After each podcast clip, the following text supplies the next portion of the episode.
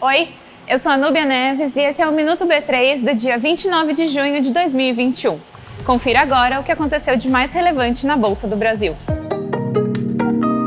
Um dia antes de fecharmos o semestre, já é possível fazer um balanço do que foram as aberturas de capital aqui na B3 no primeiro semestre de 2021. Foram 28 novas companhias que abriram capital somente nessa primeira metade do ano. Esse é o valor completo de empresas que chegaram na bolsa em 2020.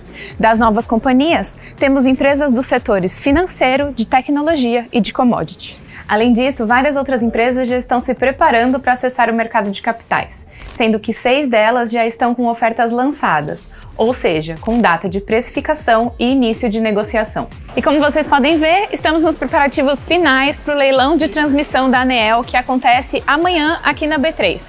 Para acompanhar, é só acessar o YouTube da Bolsa a partir das 10 da manhã. No mercado de bolsa, o Ibovespa B3 fechou em leve queda de 0,08%, aos 127.327 pontos. Dentre as empresas listadas no índice, a Braskem se destaca entre as maiores altas. O Minuto B3 vai ao ar de segunda a sexta no B3Cast, o nosso podcast que está disponível em todas as plataformas, nas redes sociais da B3 e em tvb3.com.br. Boa noite, bons negócios e até amanhã.